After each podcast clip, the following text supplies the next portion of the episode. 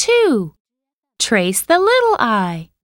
Please count and trace with me. One, two. I, a little I. I is for igloo.